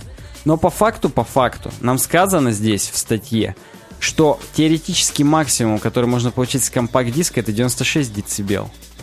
И даже вот это значение меньше, чем у переходничка. То есть, казалось бы, нечего бояться на самом-то деле. И ответ здесь всего лишь maybe. Ну, здесь, конечно, по ссылке на maybe вместо очередной научной статьи просто картинка с собакой в наушниках. Э, Да. То есть они еще шутят. Они еще шутят, да. Короче говоря, непонятно, зачем Apple это сделали. Нам нужно с тобой высказать свое мнение. Я пока это все делал, я искал господина Баронова, Баранова, и не смог найти, но я вспоминаю... Юрий, я просто сейчас вспомнил. Я просто вспоминаю, что чувак такой в гоглах. Да, да, Юрий, Юрий, стоп. Я в любом случае его помню, у меня прям отпечатан э, его портрет. На камин поставим фотографию его. Да. Поэтому... Просто он там написал, что он теперь купил Xiaomi себе и в нем слушает. Ну... Поспешили, да, мы с распечаткой портрета? А я нашел, да, Юрий Баранов. Yes, отлично. Игорь, что-то я его неправильно назвал сначала. Но Юрий, я вспомнил. Сейчас, когда я свежим, свежими мыслями про него подумал, мне сразу все пришло. Короче говоря, мы с тобой должны сейчас подискутировать, почему Apple так сделали. Не, ну они тренды задают. Все, какие? Им уже хочется, чтобы их наушники были как гарнитура от Sony э, этой. Эриксон. Да. Ну, то есть, короче, просто хайп хотят сделать вокруг себя. Ну, если да, то это, конечно, совсем плохо. Это прям прогнило что-то в датском королевстве, я процитирую Юрия. Ну да, согласен. Но пока еще вот мы не знаем состав преступления, есть или нету. Да. Потому что, ну, оно, наверное, вроде как инновационное. По крайней мере, беспроводные наушники, да, в которых тоже внутри цифрового аналога. Хотя, стоп, беспроводные наушники тоже сто лет уж как были. Мгм. Там в них инновационное, то что там процессоры, они переключаются между девайсами автоматически. Вот это да.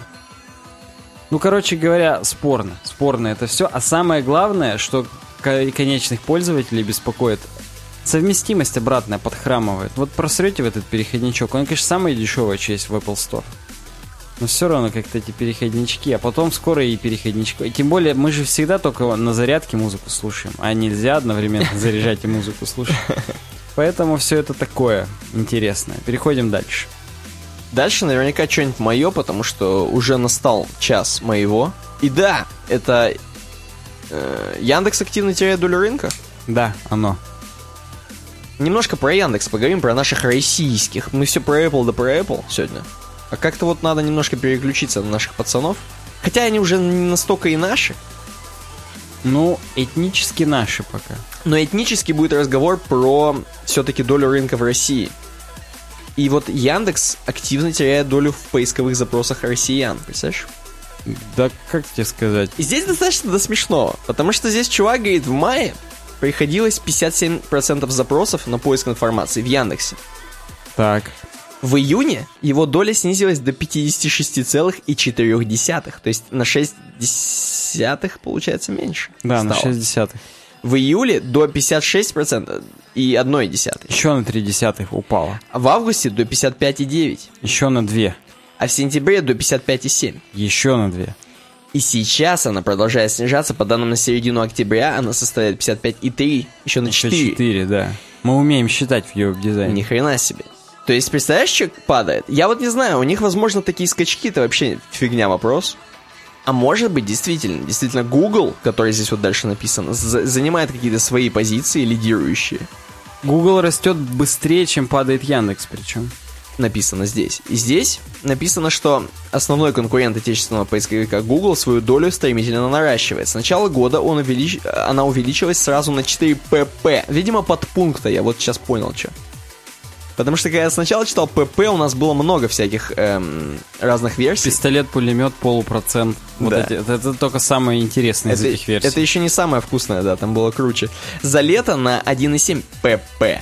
С мая по сентябрь этого года доля американской компании выросла с 36,6, если мы все в процентах будем говорить, с 36,6, то есть как температура человека, они немножко заболели до 38,3.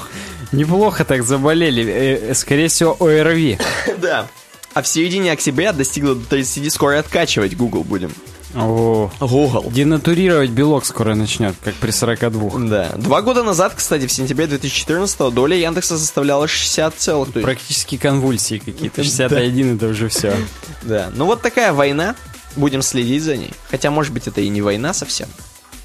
Ну, слушай, давай наше мнение. Почему Google наращивает так обороты?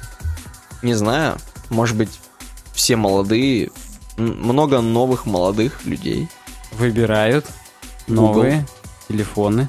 от Google, от, на Xiaomi, естественно. Естественно. Да, все, переходим дальше. Я только этого от тебя ожидал. Короче, сейчас вот этот огромный блок тем слушателей.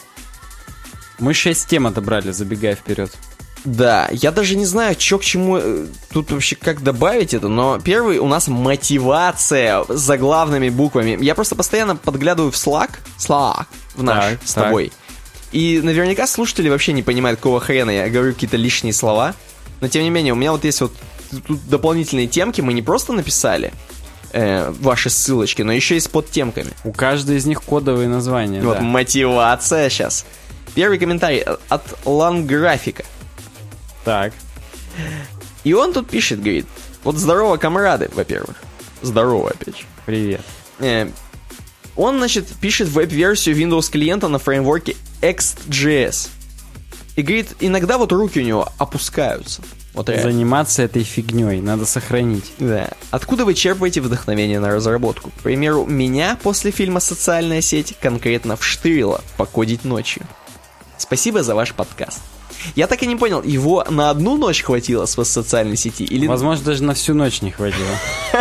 Понимаешь, так, минут на 20, у него сразу руки опустились после этого? видимо. Ну- Я за себя прочитаю по ролям. Давай. Вдохновение черпаем тогда, когда собственное решение начинает приносить хоть какие-то деньги. Когда что-то не делаешь, делаешь... Фу ты. Когда что-то... Ух ты, я тут что-то ошибся. У меня тут какие-то уже проблемы начались. Когда что-то делаешь не за зарплату, а чтобы выстрелило. В эфире поговорим чуть подробнее, сказал я. Говорим чуть подробнее. А Я хочу, знаешь, что добавить к этому? К тому, что вот поговорим подробнее. это как бы огромная цель. Вот когда есть же большие цели и маленькие цели. Как Так. знаешь, как в геймдизайне уже тебе говорить? Ну. То есть там вот есть, у игры есть большая цель, пройти всю игру, там сюжет, спасти там принцессу. А есть маленькие подцели, пройти уровень. Ну да. Там, вот такое. Пройти вот этого дракончика, черепашку убить. И вот маленькие цели, то есть огромная цель заработать денег, там классный проект, прикольно, интересно. Маленькие цели, маленькие задачи какие-нибудь прикольные, интересные. Знаешь, когда ты долго не можешь какую-нибудь задачу решить, ты уже блюешь от этого дерьма. Отлично знаю. Да. вообще. И вот как- если вот в этом проекте ты можешь цели как-нибудь решать по-другому, например, или переключиться на другую цель, которую ты решишь, она тебе мотивация даст двигаться. Ты ее решишь, маленькую другую цель, потом ты к этой переключишься, и с другим настроением, возможно, она у тебя попрет. То есть черпаем мы вдохновение на разработку из разработки, только из другой.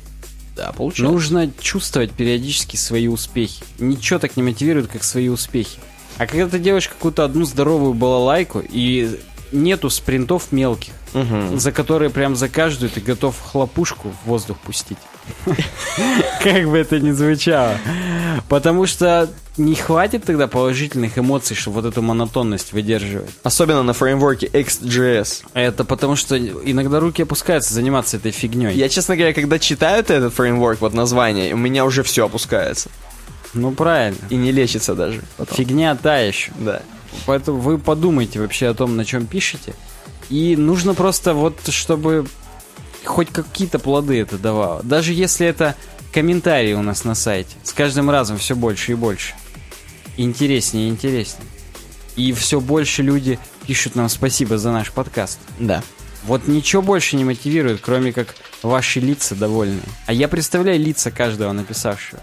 Бывают, правда, и недовольные лица. По-моему, будут у нас из наших вот этих сегодняшних тем и недовольные лица. Но таких я сразу хочу на дартс вместо мишени приклеить и в них дротики. Я кидать. думал вызвать как на дуэль, только на дартс вызвать. Или как на ковер к директору. Да. Ладно, идем дальше. Следующий э, комментарий нам пишет Паули Ревиваль. Так. Ревивальди. И он пишет... Пишет, говорит, Привет, говорит, смотрю вас постоянно уже довольно давно. Со смайличком. Говорит, все круто, можно сказать, жду каждый раз но- новый видос. Вот, вот от этих счастливых лиц у меня каждый раз не опускаются руки, поднимаются руки. Да, говорит, периодически комменчу на ютубе какие-то неплохие решения. Но, э, суть, Подтверждаю, комментит. суть какая? Паули Ревиваль нам что пишет? Так. Говорит, работает уже два года фронтенд разрабом. А раньше, говорит, работал сишным чуваком.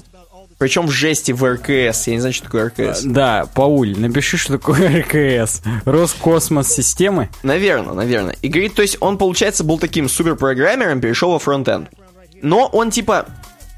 э, типа верстальщик некий. У него вот есть какой-то статус верстальщика, я не очень понял. Как- какой-то вот такой верстальщик, но еще не фронтенд полностью. Ну, я, я объясню сейчас. Да, Об и- этом, собственно, и вопрос. Да, и ему чуваки спра- говорят, а ты вообще true коллеги? Говорят, а ты когда вообще станешь нормальным-то фронтом? Представляешь, они на нее постепенно начинают надавливать. О, прям Представляешь на себе Пауля? Да. Вот сидит он такой, и к нему подходит чуть... Ты когда фронтом ты станешь? Вот. И значит, а он все, он не понимает, во-первых, какого хрена, кто такой фронт вообще, и как им становиться, хотя он говорит, что он в JS, в принципе, шарит. Неплохо знает. Да. Но он догадывается, уже начинает, у него какие-то подозрения, что вот будет проект у него на React.js. И вот, возможно, когда он начнет уже фреймворки вот эти вкус, вкушать, как плоды, вот это уже, возможно, он станет true фронтендом. И, собственно, у него вопрос. Меня ждет первый проект, на, построенный на React.js. Вероятно, это и есть true фронтенд. Сори, что ссылок не даю, иначе бы не написал. Он шантажирует нас. Вы, говорит, я иначе не напишу, если меня заставите ссылки давать в следующий Он раз. много зы, там пишет, что извиняется, что много кавычка смайлов, бла-бла-бла. И, кстати, у него есть здесь совет, прикинь. Какой, ну В одном из подкастов заходила речь о фронте модуля ваших комментов. Ну вот он настоящий фронт, уже ищет ошибки во в другом фронте. Да, внесу свою лепту, запилите на текст area для ввода текста resize vertical и адекватный max height. Ну, я вот хочу сразу сказать настоящему фронту, что у нас же здесь в комментариях теперь есть эти, разметочка, и можно вот resize vertical и max, max height обернуть в code. Ну ладно, не будем об этом. И он еще пишет, что лайк, если прочитаете ник правильно. Я очень надеюсь, что Пауля Ревиваль это... Я думаю, стопроцентное попадание. Вообще, я баги записал, спасибо. Пофиксим. Спасибо. А что ответ на вопрос давай? Ответ такой. Надо связывать вот представление с э, сервером. Обрабатывай вот JSON, когда тебе прилетает какой-нибудь.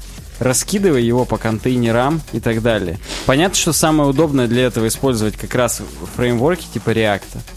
Так что вот полноценный фронт это когда ты берешь инфу с сервера, распарсиваешь ее и как-то выставляешь здесь, потом обрабатываешь клики и отправляешь дальше на сервак. Во, вот это. Вот я считаю полноценный фронт. Вопрос, кстати, открытый. Пишите в комментариях, что такое по-вашему настоящий фронт. И как вы бы прочитали ник Пауль Ревиваль. Переходим дальше. Отлично, отлично. Э, Следующая тема. э, Она у нас Почта России, по-моему. И да, да, насущная тема. Прям для тебя, да, можешь даже как-то поделиться. Я Да. не знаю, захочешь ты или нет. Я сейчас... Я даже не знаю, как ее связать или сначала ее привязать. Короче, такая тема. Я сейчас связался с Почтой России, просто не то, что связался, знаешь, узами брака. А, короче, хотя это практически так выглядело. Практически, да, да. Заказал, э, короче, комикс из Америки. И комикс-то молодцы, крутые пацаны из Америки отправили. Наши крутые тетеньки на Почте России мне два раза повторное извещение при- приносили, во-первых. Да, ты два раза повторное. Сколько Повторное. необычное присылание, я даже не Тоже знаю. я теряюсь в догадках. Эм, там не было ни номера, ни хрена. Я еле-еле вызволил практически из пасти вот этой почтовой дракона. Я бился с мечами. И нашли наконец-то посылку. Я рад, на самом деле, она не пострадала. И вообще-то, вообще-то, прошло всего полтора месяца, не так уж страшно. Я вот теперь думаю издеваться над ними еще и заказывать еще из Америки. Так что, то есть, я помню, что раньше я из Китая точно мы заказывали. Все было нормально на мое имя. Но вот конкретно что-то вот там из Миннесоты или откуда, я не помню откуда. Ну, смотря на какой таможне еще дело происходит. Видимо. Очень часто из Калининграда, ой, из Калининграда, из Китая везут сначала в Калининград, там растамаживают, и потом везут в Челябинск к нам. Какого хрена, я не понимаю. Странно, да. Я просто, причем, мне так понравилось, что вот вдруг кто-то будет заказывать комиксы, но наверняка те, кто будут, они знают, что вот есть instocktrades.com, который доставляет везде вообще по миру. Вот этот вот американский сайт. И там очень дешево, скидки постоянные и т.д. и т.п. Но они так круто запечатывают, что там охрененная большая коробка. Там просто и не видно, что это комикс. То есть они Да. не смогут в следующий раз...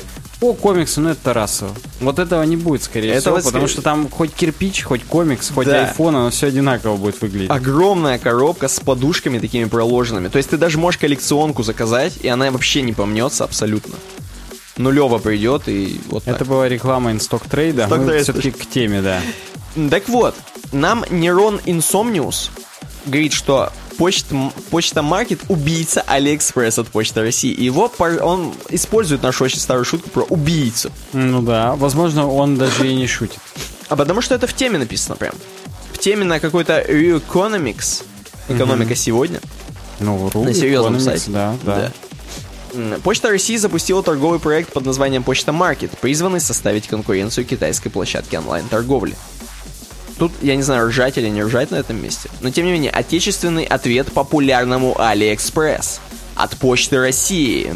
Можно перейти на market.почта.ru и там сразу можно мобильный шлем виртуальной реальности за 6 тысяч заказать. Да, мне тоже сразу он маячит. В нем, по-моему, надо, знаешь что, ты зайди в него. Зашел. Он, в нем надо не виртуальную реальность смотреть, а в бассейне плавать. Согласись, да? За Да, 6600, да, да, 400. да.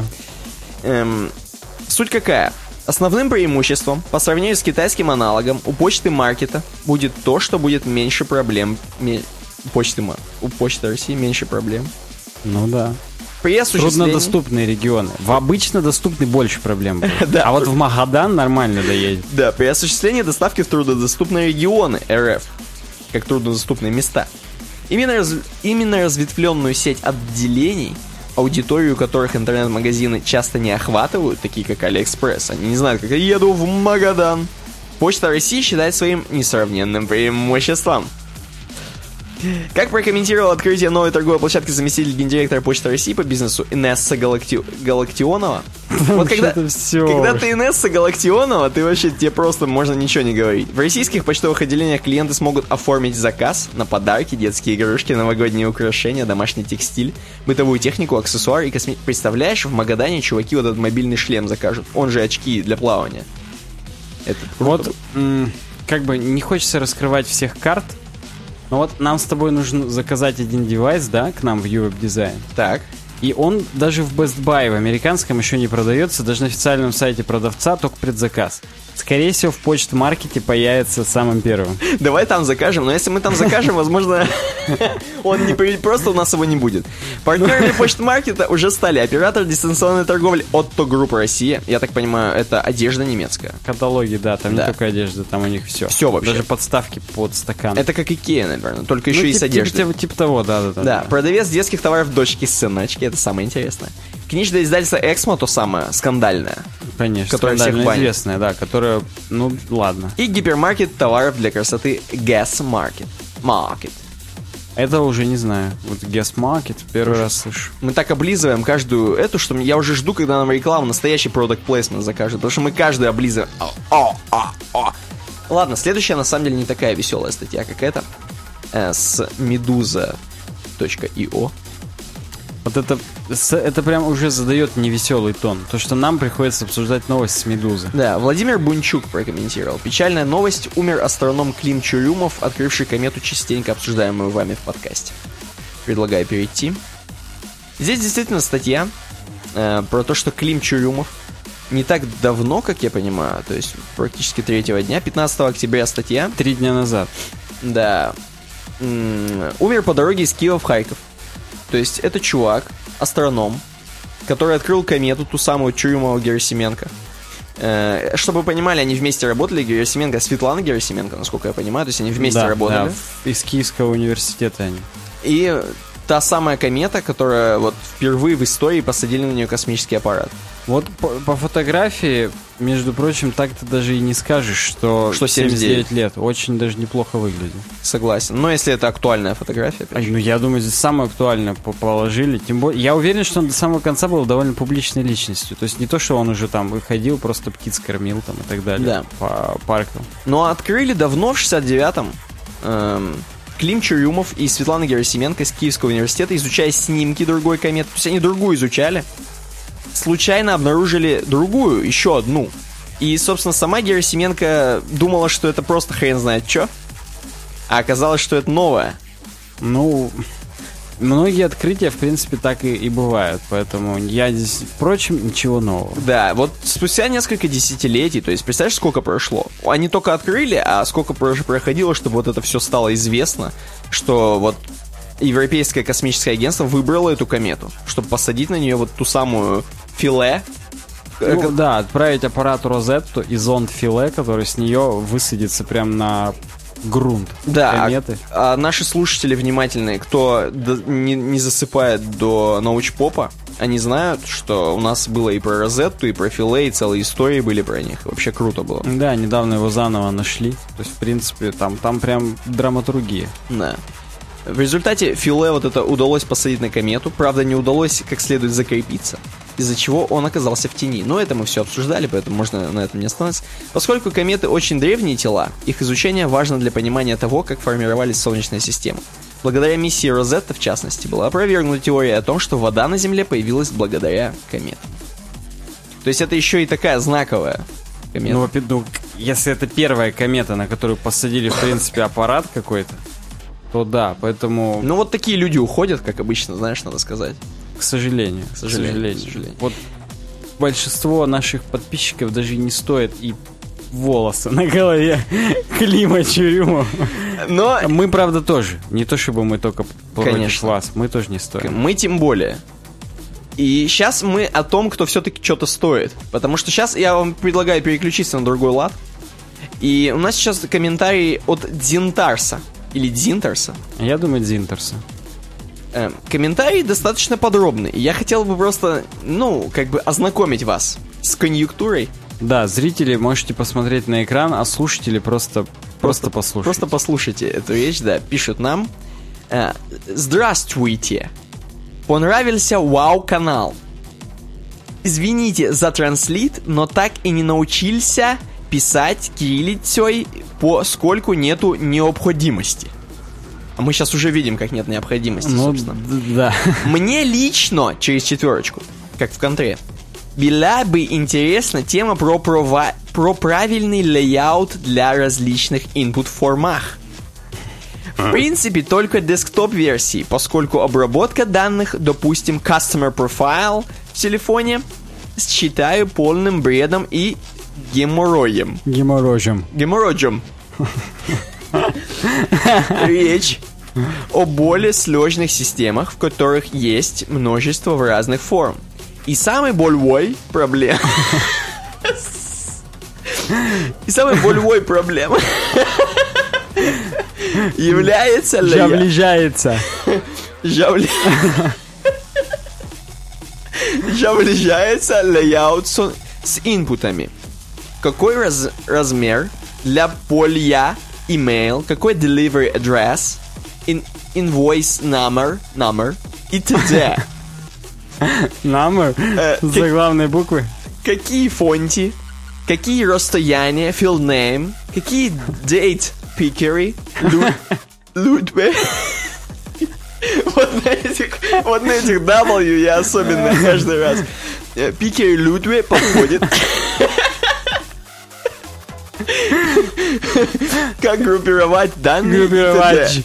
Я настаиваю на транскрипции. группировать данные и т.д. Я, я хочу повторить, что эм, писать кириллицей, поскольку нету необходимости.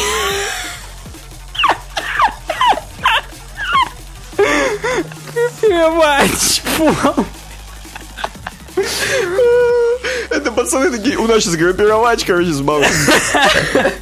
Так вот, э, сколько наблюдаю в разных системах, с этим у всех огромные проблемы. Все формы как из жопы. В том же Salesforce хоть хоть, хоть OG дизайн поменялись.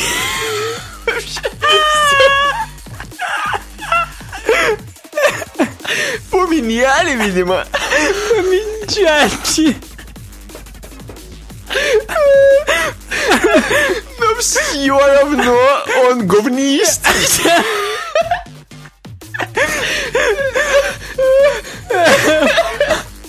Поскольку на это необходимости.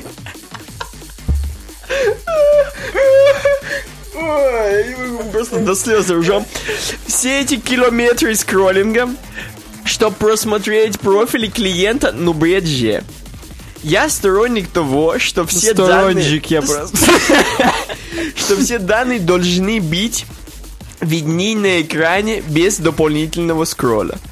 Если их много, надо группировать же по логическим блокам и разместить в виде табов или же даже в отдельных models Windows.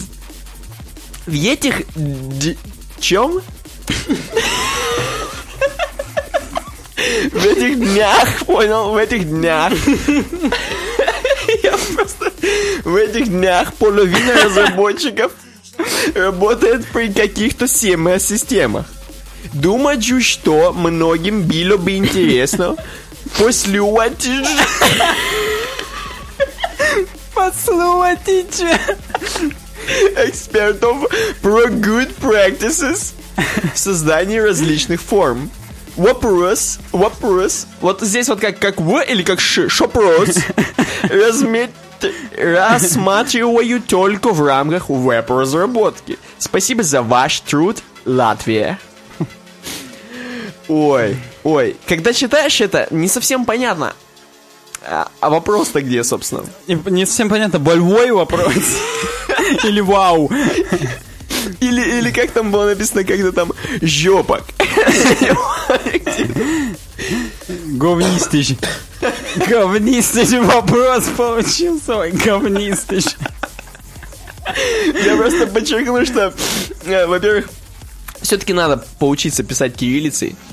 Все-таки есть потребность, Необходимость. необходимость. Да. Короче говоря, лучше использовать все инпуты одной ширины, кроме тех, которые прям вот откровенно Лутве. можно разделить, которые лутвы, вау, которые можно разделить пополам. Типа там индекс. Индекс сильно большой не бывает. Его можно на одну строку, я не знаю, с названием города. Они прям и то, и другое коротенькое. То есть, в принципе, все должно быть в рамках квадратиков. Грейдов, я бы даже сказал. И вот, чтобы как столбик оно все смотрелось. То есть, грубо говоря, если у вас есть большие инпуты, Больвые. Больвы. Инпутыч, необходимость если у вас есть, Так. то вы Что умирать на подкасте? умирач. Говнистыч подкаст у нас получится. Спасибо за комментарий. Спасибо. за наш труд. Спасибо за ваш комментарий.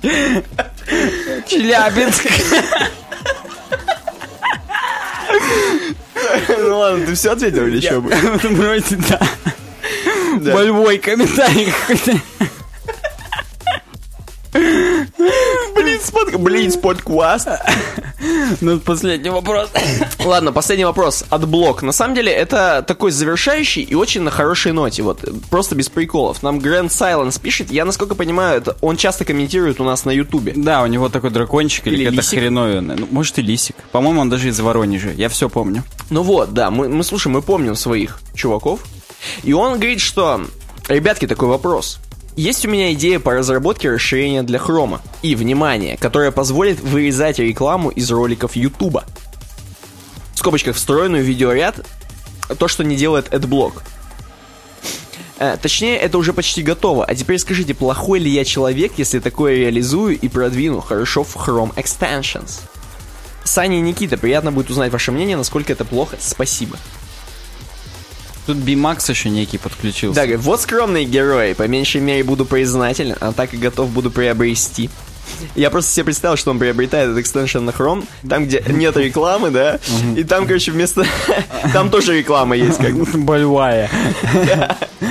Но тем не менее, я уже вижу, что ты пишешь, а почему плохой, это ответим в эфире. То есть, суть такая, что понятно, что это круто, во-первых.